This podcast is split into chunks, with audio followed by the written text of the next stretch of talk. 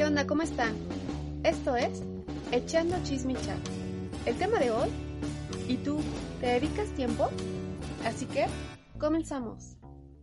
Antes, déjame chismearte que patrocina este podcast Poliespuma Caustic, una empresa dedicada al acondicionamiento acústico de recintos.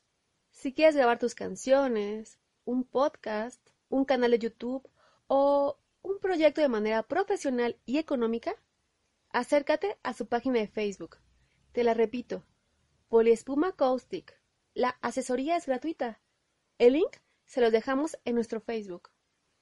Hoy quiero platicar sobre lo importante que es tomarte tiempo para ti mismo, porque muchas veces con la rutina, las responsabilidades y la vida en general, vamos dejando de lado nuestros intereses para el bien común. La cosa es que te pierdes. Ya no sabes dónde comienzas y dónde terminas. Esta reflexión comenzó cuando mi esposo me insistió en ver una película que pues yo para nada deseaba volver a ver. Y ante su insistencia, le contesté que la mirara solo. Y es que suena muy fuerte, ¿no creen? Tenemos esta idea de que debemos hacerlo todo juntos, como muéganos, porque eso es lo que hacen las parejas sólidas, ¿no? Tienen intereses y actividades comunes.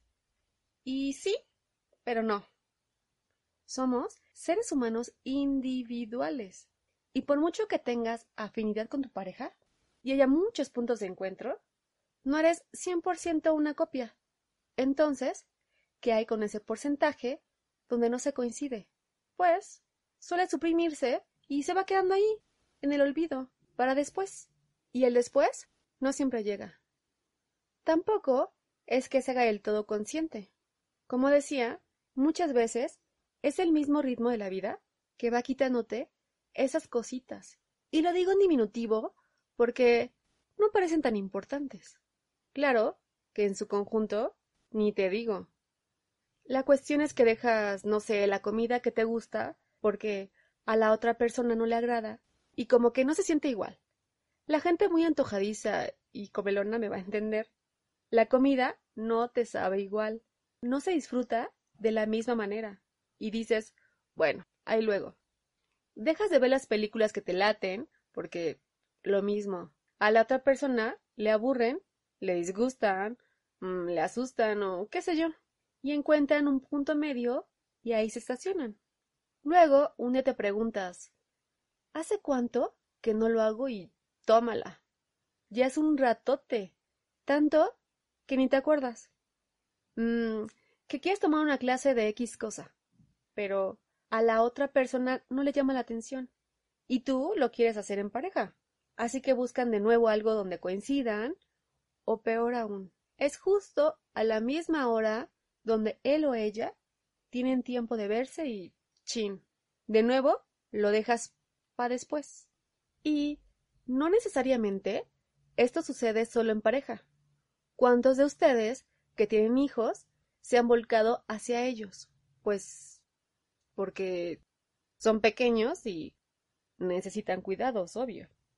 Dejan la ropa que les gusta para poder correr tras ellos, la música que les encanta por la vaca Lola y demás temas infantiles, el vino por las mamilas y etc, etc. Y luego, esos chamacos crecen y a ustedes ya se les olvidó ser ustedes mismos y cambian su nombre de Chuchita por la mamá de Pedrito o fulanito por el papá de Clarita. Aunque los nenes ya sean adolescentes o jóvenes. Qué fuerte, ¿no? La onda es que va siendo tan paulatinamente que ni te cruza por la cabeza. Se nos enseña que querer tiempo para nosotros mismos es por demás egoísta y desconsiderado para con los demás. ¿Y cómo por?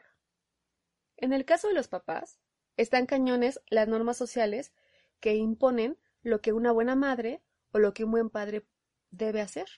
Y no es salir a bailar o a cenar, o peor, tomar vacaciones solos porque, desgraciados, ellos divirtiéndose y las pobres criaturas encerradas.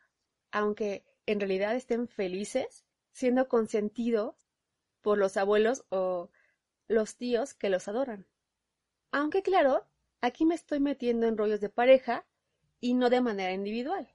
Pero creo que aplica muchísimo por esto de la culpa.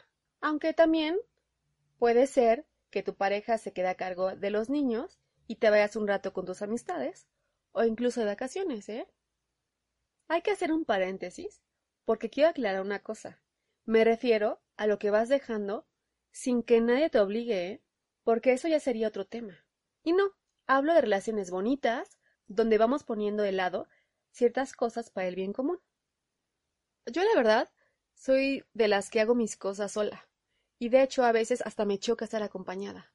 Siento que me invaden y me quitan mi momento especial. Y es que hay momentos para todo, ¿no? Para estar en pareja, familia, amigos y momentos para uno mismo.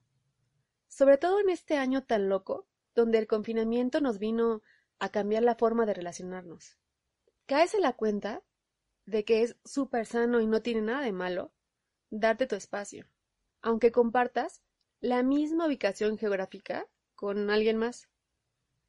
Necesitamos tiempo de calidad con nosotros mismos.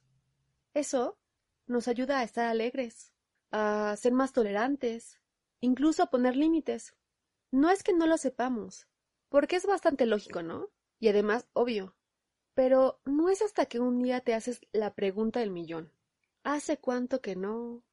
Y descubres que has dejado de hacer ciertas cosas que te hacen feliz a ti y solo a ti.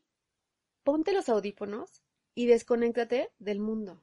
Deja a los niños con tu pareja o con sus abuelos un rato y tómate un respiro. Tómate cinco minutos más en el baño y ve a tu lugar feliz. Toma ese curso, esa plática pendiente con tus amigas, come lo que te gusta y recuerda, entre menos burros, más olotes. O lo que es lo mismo, mejor que no coman, hay más para ti. El tema de hoy ha sido muy cortito. Es una pequeña reflexión para invitarlos a reencontrarse y no perderse en la pareja o en la familia o incluso con los amigos. Y háganse la pregunta, ¿hace cuánto que no?